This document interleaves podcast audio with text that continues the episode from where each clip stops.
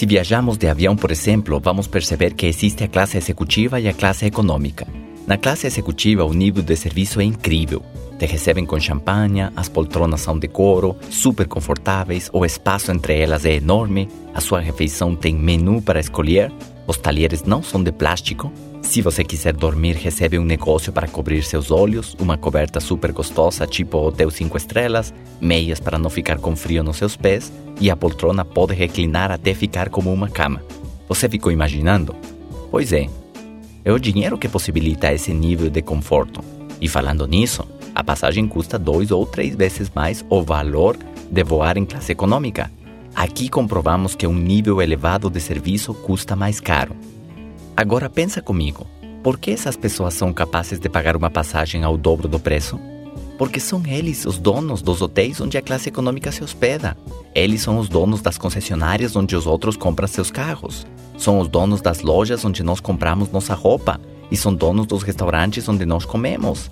Se você percebe quem está prestando serviço a quem, quem vai na classe executiva é servidor da classe econômica e por isso ganha mais dinheiro. E com esse dinheiro obtém mais serviço. Essa é a equação que devemos ter em conta quando entramos no mercado de trabalho. Tem muitas pessoas que só pensam em ficar ricas, mas eles não têm como princípio dessa abundância servir e ficam procurando maneiras de enganar os outros, de não trabalhar, de buscar um esquema fácil onde ele entre e comece a receber dinheiro sem fazer nada, ou tentar se aproveitar das pessoas, ou que seria pior. Isso vai em contra da lei da vida que recompensa com a colheita aqueles que deram o tempo e o trabalho de plantar as sementes na terra. Essas pessoas podem até conseguir dinheiro em troca de nada, ou roubando, como acontece na política, Vemos casos de corrupção em todos os países, mas como dissemos no CD número 7, essas pessoas estão abrindo um buraco que precisa ser preenchido. E como seu dinheiro não está sendo ganho honestamente, eles perdem as outras coisas que o dinheiro não pode comprar. Perdem a paz, perdem o equilíbrio, perdem o sono, em alguns casos, sua família. Tem casos onde os filhos ficam viciados em drogas ou em medicamentos para depressão. O dinheiro governa suas vidas é seu ídolo, seu amo, e sua vida espiritual fica num mar de lama. Eles não entendem que aquilo que estão jogando fora em troca do dinheiro é o que poderia lhes dar realização e felicidade permanente, em lugar de prazer temporário.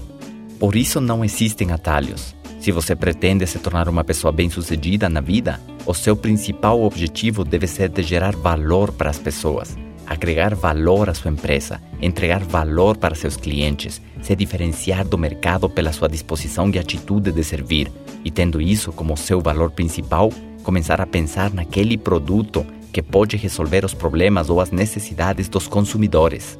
E se esforçar ao máximo para cumprir com todas as exigências, porque para servir melhor você precisa saber mais. Para saber mais é necessário se preparar, para se preparar é necessário estudar o seu produto, a sua indústria, o nicho onde você quer atuar.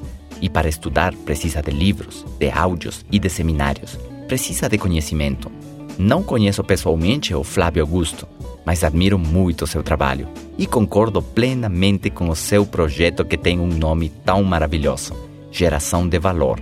Essa frase diz tudo. Este conceito é aplicado em todas as áreas de sua vida o esposo tem que servir à esposa. A esposa tem que servir o seu esposo. Claro, entender as suas necessidades primeiro. Faz parte do serviço. Saber que, por exemplo, o homem precisa de admiração e respeito, enquanto a mulher precisa de amor, atenção e de ser escutada. Por isso, muitos casais têm tantos problemas em sua comunicação, porque simplesmente não entendem qual é a necessidade primária do seu companheiro. Você precisa dar serviço ao seu carro para que seu carro possa lhe servir. Precisamos dar serviço ao nosso computador para que ele possa nos servir. Por isso acredito que as cáries podiam ser o castigo por não dar serviço aos seus dentes, e a doença poderia ser o castigo por não servir corretamente ao seu corpo. Quem sabe a pobreza seja o castigo por não servir ao seu próximo, e o inferno possa ser o castigo por não servir a Deus. Apesar de que você não ganha o céu por obras, e sim por graça. Mas o ponto está claro, não é mesmo? Tudo que serve permanece e tudo que não serve é substituído. Se o computador não serve, vamos trocar por outro que sirva. Se o empregado não serve, é substituído também. Tem quem vai querer substituir o marido ou a esposa, mas fora brincadeira, o nosso objetivo deve ser sempre servir. fazer de tudo para servir e ir além. Ter a meta de hoje servir melhor do que ontem. Que este mês você seja um melhor servidor do que o mês passado. Que este ano que vem você seja melhor servidor que este ano. Que seu produto tenha melhor qualidade. Que você melhore sua pontualidade, sua explicação. Que você saiba mais para prestar um melhor serviço. Em resumo, que você seja substituído sim, mas por você mesmo. Que cada um de nós se renove em nossa capacidade de servir.